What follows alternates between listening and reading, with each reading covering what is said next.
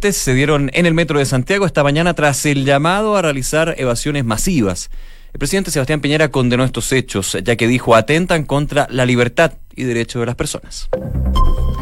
Un en punto, ¿cómo están? Bienvenidos. Comenzamos esta nueva revisión de las informaciones en Noticias en Duna junto a Don Enrique Quique Yavar, ¿cómo estás? Bien, ¿y tú, Nicolás? Todo bien, me andaba traspapelando ahí con apodo, nombre, nombre, apodo, pero bueno. Está bien. Día miércoles, ¿ah? Día miércoles 16 de octubre con eh, un Santiago nublado, pero bastante agradable, te lo diré. ¿ah? A esta hora, de hecho, llega el termómetro a los 17 grados. Oye, hay 70% de probabilidad de que llueva, pero no, no lo creo. ¿Eso, eso lo dice su aplicación de, del celular? La aplicación del celular. Yo desconfío un poquito de la aplicación del celular. Yo, no, yo también, pero. Pero no, no, no es que desconfíe usted, Kike, por favor. la aplicación, y tampoco de, su celular, lo digo en, genérico, en genérico. Oye, sí, ahí podría sí, podría ser. De hecho, ya también pensando lo que fue el lunes, yo veo bastante poco, pero eh, ahí está eh, el hecho. Eh, que podría llover, hay que ver qué va a pasar. Para hoy se espera una máxima de 20 grados, bastante agradable, cielos nublado variando a nubosidad parcial. Durante la noche también se estaría manteniendo esta, eh, las nubes en el cielo, así que atentos con eso. Vamos a nuestro recorrido por Chile también, a quienes nos escuchan el 104.1 allá en Valparaíso.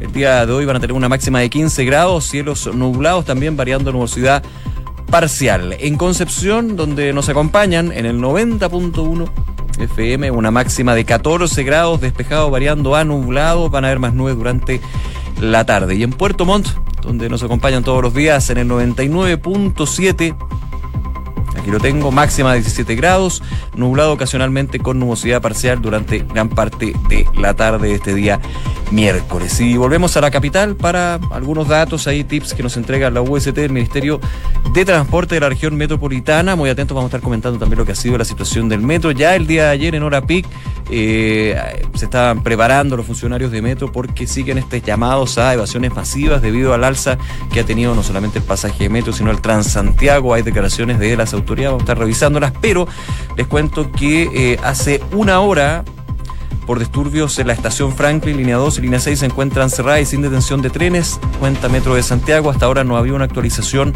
de eh, la cuenta de Twitter de Tren Subterráneo, así que por ahora seguiría este tema. La combinación se encuentra suspendida entonces en la estación Franklin, línea 2 y línea 6. Además, ocupada pista derecha por procedimiento policial en estación del metro por Rondizoni, un poco lo mismo que estábamos comentando. Está bien complejo la situación de las estaciones del metro durante esta semana.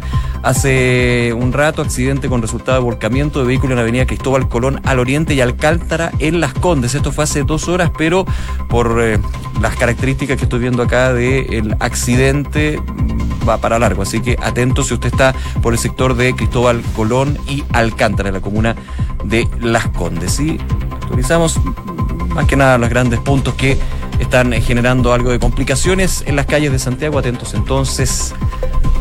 Seguimos acompañándonos, por supuesto, aquí en Duna a esta hora. Una de la tarde con cuatro minutos, revisamos las principales informaciones en los titulares. La Cámara de Diputados vota este miércoles el control preventivo a menores. El proyecto contempla la revisión de adolescentes a contar de los 16 años y el control ocular a los maleteros de los autos. La iniciativa original hablaba de registros desde los 14 años, pero el oficialismo apeló al realismo político, mostrándose favorable a la opción planteada por la democracia cristiana.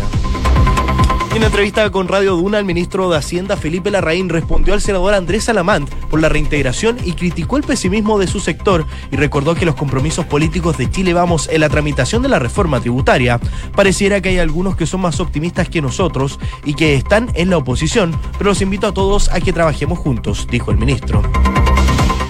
Y según la encuesta Criteria, el proyecto de 40 horas laborales genera respaldo ciudadano y la mayoría estima que se puede trabajar menos por el mismo sueldo. El 64% de los encuestados cree que el proyecto no modificará los sueldos y el 74% considera que es posible o totalmente posible trabajar menos horas y ganar el mismo sueldo. Esta mañana en Duna en Punto, Cristian Valdivieso de Criteria aseguró que se han construido un sentido común de este proyecto ya que busca mejorar la calidad de vida de los trabajadores más que la idea de que le puede afectar en el empleo.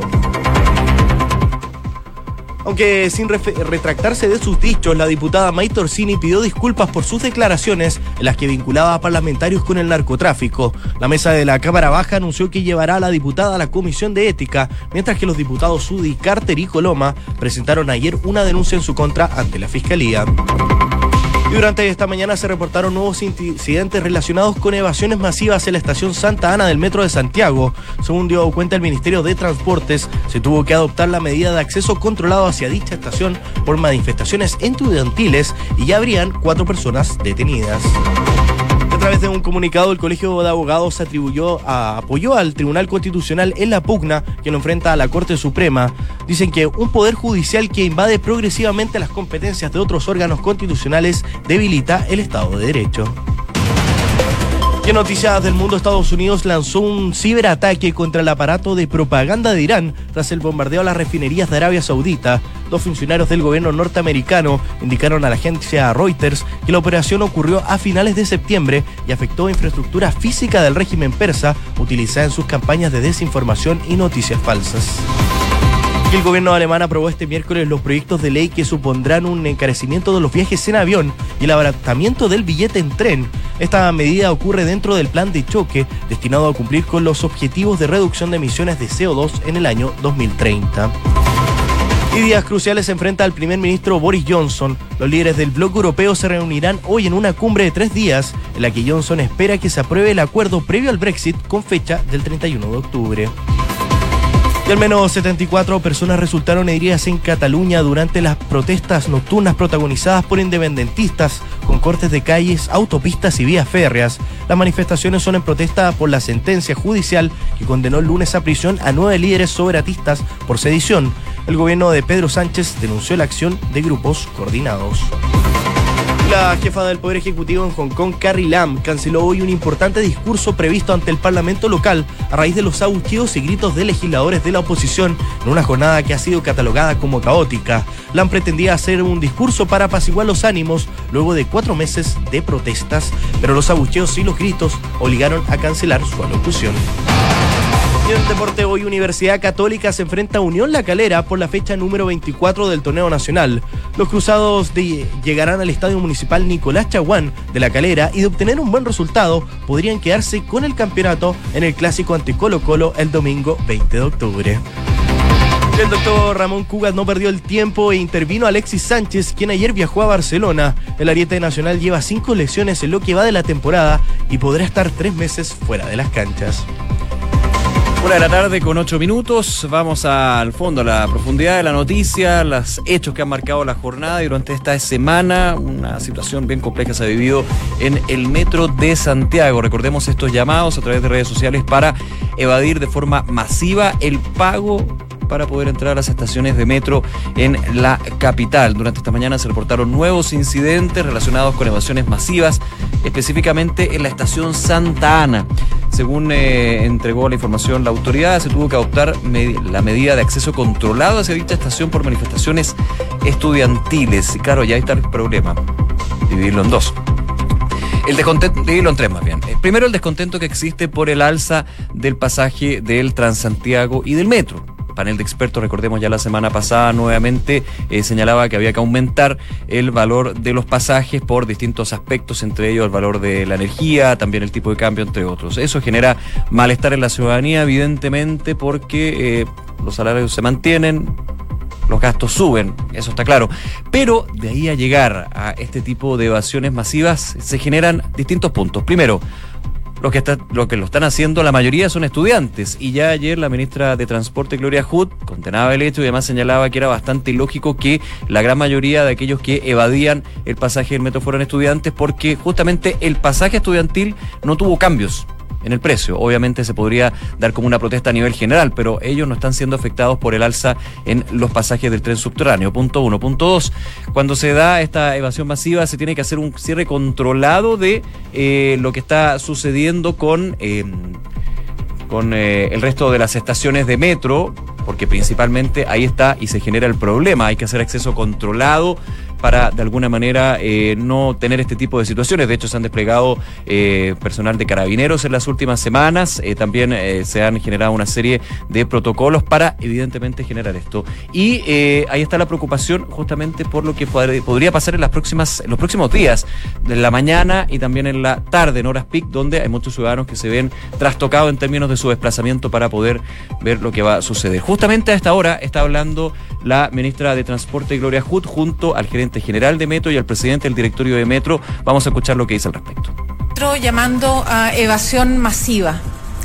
Si hay un servicio en la ciudad de Santiago que contribuye concretamente a la integración, a la equidad territorial, es Metro.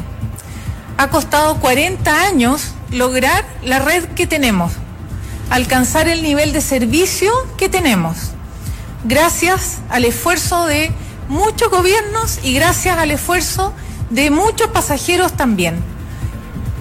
Metro ha sido un orgullo para esta ciudad y no es posible que haya un grupo de personas que sienta que tiene el derecho a atentar contra este gran valor de la ciudad de Santiago. Creemos que existen formas de manifestarse. Y cuando alguien discrepa de decisiones, tiene maneras de pedir permiso, hacer marchas, idealmente conversar. Es la mejor solución siempre. En este caso se ha optado por una vía violenta y nuestro deber es proteger el interés y la seguridad de los millones de pasajeros que se trasladan diariamente usando la red de metro. Queremos decir que dado que metro es un sistema cerrado y no habíamos tenido episodios de evasión como los que hemos visto, eh, no era un tema que discutiéramos permanentemente, como ocurre en los buses que está también trabajando nuestro sistema para su control. Sin embargo, es importante señalar que la ley y el registro de evasores también valen para la evasión en metro. De manera que nosotros vamos a activar todos los mecanismos que tengamos a disposición, entre ellos los sistemas de control y cámaras de la propia empresa, para identificar a los evasores y van a quedar sujetos a las mismas restricciones que establece el registro de evasores que actualmente tiene más de 8.000 personas eh, en su lista. Hay las declaraciones de la ministra de Transporte, Gloria Hood, eh, agradecer eh, el audio a Canal 24 Horas de TVN, la gentileza de poder compartirlo hasta ahora, porque es relevante lo que dice. Ah, ojo, el registro de evasores, el bien ponderado registro de evasores que existe para el Transantiago, lo decía la ministra Hood, se aplica también al metro.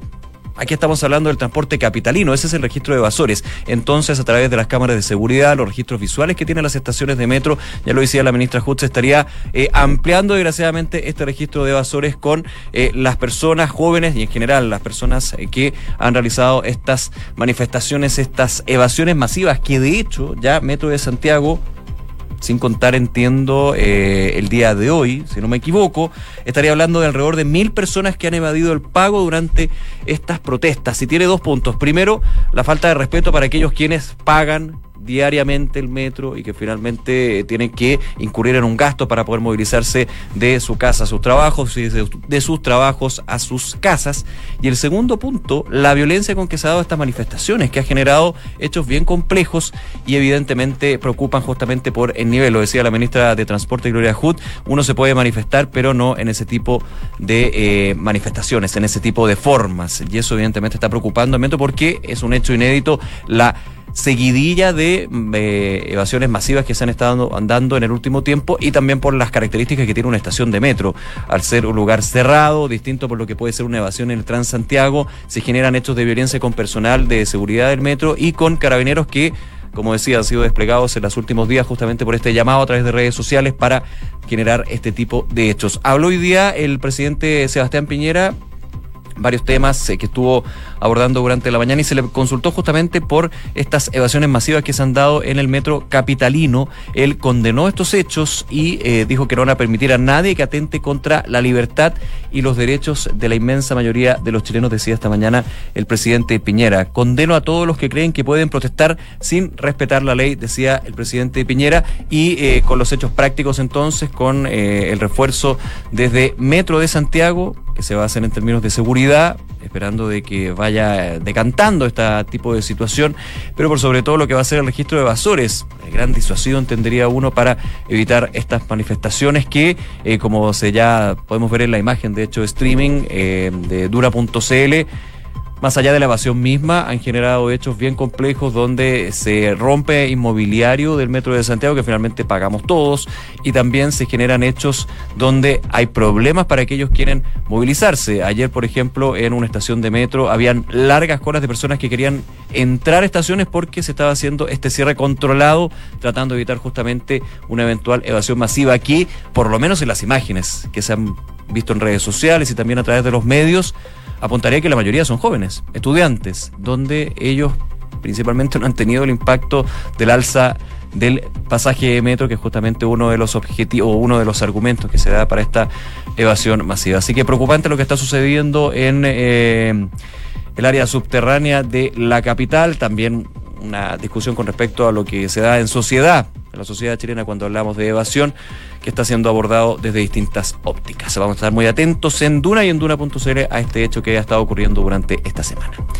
Una de la tarde con 16 minutos. Escuchas Noticias en Duna con Nicolás Vial.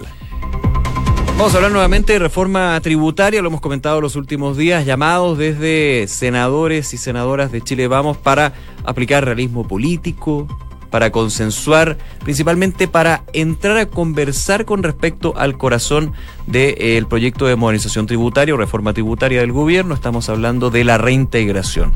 Eso fue lo que ya la semana pasada se comenzaba a conocer y desde el gobierno han puesto, han cerrado la puerta a cualquier tipo de eh, conversación con respecto a cambiar un ápice de esta reintegración tributaria. El día de hoy eh, estuvo el ministro de Hacienda, Felipe Larraín, aquí en Duna, conversando justamente sobre eh, lo que ha sido distintos temas, evidentemente, la próxima PEC, pero eh, hubo un punto donde se conversó justamente sobre esta reintegración tributaria. Y el ministro de Hacienda, pueden revisar la entrevista completa, por supuesto, en duna.cl, dijo y aseguró que no hay senadores oficialistas díscolos y que lo que hay son distintas apreciaciones recordando que eso fue lo mismo que le dijeron al gobierno en la Cámara de Diputados, que no estaban los votos y que finalmente se ganó esa cláusula de la reintegración con 17 votos. Decía el ministro de Hacienda Felipe Larraín aquí en Duna, el presidente de la ADC, lo ha dicho con todas sus letras, firmó un acuerdo, pero además tenemos un acuerdo con Chile Vamos que también vamos a firmar lo decía con respecto a algunos, eh, algunas menciones que han hecho senadores como Andrés Salamán, también Manuel José Osandón, con respecto a abrirse a la posibilidad de discutir la reintegración para finalmente poder hacer más expedito el proceso legislativo de la reforma tributaria en pro de los beneficios a las pymes que tiene involucrado. Decía el ministro de Hacienda aquí en Duna, ahora es curioso porque algunos de nuestro sector tienen escepticismo en los votos. Y ayer el senador Buenchumilla pensaba que teníamos los votos porque lo dijo en una presentación pública. Entonces pareciera que hay algunos que son más optimistas que nosotros en Chile Vamos y que están en la oposición. Habla más bien de un optimismo de la oposición y falta optimismo por parte de las filas propias del oficialismo. Los invito a todos a que trabajemos juntos y nuevamente insistió en que la reintegración no se toca. Esa es la conclusión también que hace el ministro de Hacienda Felipe Larraín en esta entrevista en Duna. Habló de varios temas, lo pueden eh, revisar íntegramente en duna.cl, pero sigue la discusión con respecto a esta reintegración que desde el Ejecutivo se ha dicho no se va a cambiar, no se va a discutir, están los votos, hay acuerdos con la democracia cristiana, hay que valer los acuerdos, estarían los votos, pero desde otro ámbito, desde otros senadores, especialmente, no solamente, pero especialmente de Renovación Nacional, se ha aplicado esta idea del realismo político para justamente poder perseverar en este proyecto estructural del gobierno. Una de la tarde con 19 minutos. Noticias en Duna con Nicolás Vial. Ojo esta tarde en la Cámara de Diputados porque otro proyecto del Ejecutivo que ha sido bien polémico, bien discutido, va a tener un punto de de votación, de hecho, para ser bastante exactos. En la sala de la Cámara de Diputados se va a votar este proyecto que amplía el control preventivo de identidad con el gran punto de la edad, también con otros elementos, como por ejemplo las facultades que tiene eh, las policías para poder eh, revisar autos, por ejemplo. Esa es una, pero lo que ha sido más polémico, evidentemente, es eh, el inicio del proyecto presentado por el gobierno cuando se establecía de los 14 años en adelante este control preventivo de identidad. Por eso se amplía la facultad que tienen las policías, especialmente carabineros. Bueno, durante esta tarde se va a votar. ya ha hablado el ministro del Interior, Andrés Chadwick, se le consultaba con respecto a lo que fue un paso previo, este acuerdo en eh, la Comisión de Constitución de la Cámara, donde finalmente, tras un acuerdo con la democracia cristiana, se, eh, se llevó la edad, se cambió la edad, digamos, de 14 a 16 años en adelante, lo que al Instituto Nacional de Derechos Humanos, UNICEF y otros organismos no, no le ha parecido, pero bueno, ahí está, en vez de 14 y 16 años. Algunos diputados, como Gonzalo Fuensalida, Renovación Nacional, han eh, perseverado la idea de restituir la indicación que rebaja le da a 14 años para este control preventivo. Pero desde la otra índole, porque ya el ministro Chávez dijo que se va a mantener en 16 para cumplir con el acuerdo con la democracia cristiana y tener los votos finalmente. Desde el Partido Socialista se anuncia de que podría haber otro antecedente otra, otro capítulo en esta historia del control preventivo, porque el diputado del Partido Socialista, Leonardo Soto, intervino esta mañana en la sala de la Cámara de Diputados en el marco del debate de la iniciativa del Ejecutivo y advirtió que de aprobarse este proyecto, de ampliar el control preventivo de entidad de los 16 años para adelante, la bancada PS va a pedir un pronunciamiento del Tribunal Constitucional. Señalaba que el proyecto tiene un enorme defecto, que es el resultado de la improvisación demagógica y responsable que no tiene en la legislación. Lo señalaba durante esta mañana el diputado eh, Raúl Soto, justamente, Leonardo Soto, perdón, con respecto a esta eh, posibilidad. Es una propuesta que nunca se estudió en el plan de gobierno de Sebastián Piñera, tampoco se estudió ni incluyó las 150 medidas de seguridad pública que convocó la mesa transversal el año pasado, en defensa del derecho de la libertad, por infringir el principio de la proporcionalidad sobre algunos de los argumentos que estaría aplicando entonces la bancada del Partido Socialista para pedir un pronunciamiento del Tribunal Constitucional con respecto a este punto. Y con respecto al otro tema, que hay que estar muy atentos durante la tarde, eh, se le preguntó también al diputado Gonzalo Fuensalida si se iba a reponer o no esta iniciativa de los 14 años en adelante. Él decía durante la mañana, yo quisiera que fueran 14, pero vamos a votar por los 16 porque en que hoy las policías no tengan ninguna facultad para hacerle un control a un adolescente, yo prefiero que lo que tengan al menos hasta los 16. Se confirma entonces que Renovación Nacional no perseveraría, perseveraría en ese caso en reducir a 14 años, sino que mantener 16 años para adelante, como también lo ha establecido el gobierno tras este acuerdo con la democracia cristiana. Noticias entonces. Hay varias en eh, la Cámara de Diputados que durante la tarde también seguimos muy atentos en Duna y en Duna.cl. Una con 22. Escuchas Noticias en Duna con Nicolás Vial. Bien, vamos a materia internacional. Ojo con lo que está sucediendo en Barcelona. Ya todas las jornadas han sido complicadas en eh, la provincia catalana, pero eh, vamos a hablar brevemente de lo que ha estado sucediendo en Hong Kong. Ha sido ya abordado ampliamente en nuestros noticieros porque eh, sigue habiendo mucha tensión en esta eh, región semiautónoma china. El día de hoy, la jefa del Poder Ejecutivo de Hong Kong, Carrie Lam, canceló un importante discurso previsto ante el Parlamento del lugar a raíz de abucheos y gritos de legisladores de la oposición en una jornada que los medios calificaron como caótica. Lam pretendía con este discurso bajar los ánimos, apaciguar lo que ha estado sucediendo en esta región. Recordemos primero por este proyecto de ley que en algún minuto establecía la eventual extradición y que se ha dado marcha atrás por parte del Ejecutivo de Hong Kong. Eh, luego cuatro meses de protestas bien eh, violentas al final y que han generado varias discusiones a nivel internacional. Pero abucheos y gritos la obligaron a cancelar su discurso en el eh, Parlamento hongkonés y finalmente tuvo que abandonar el edificio acompañada de auxiliares.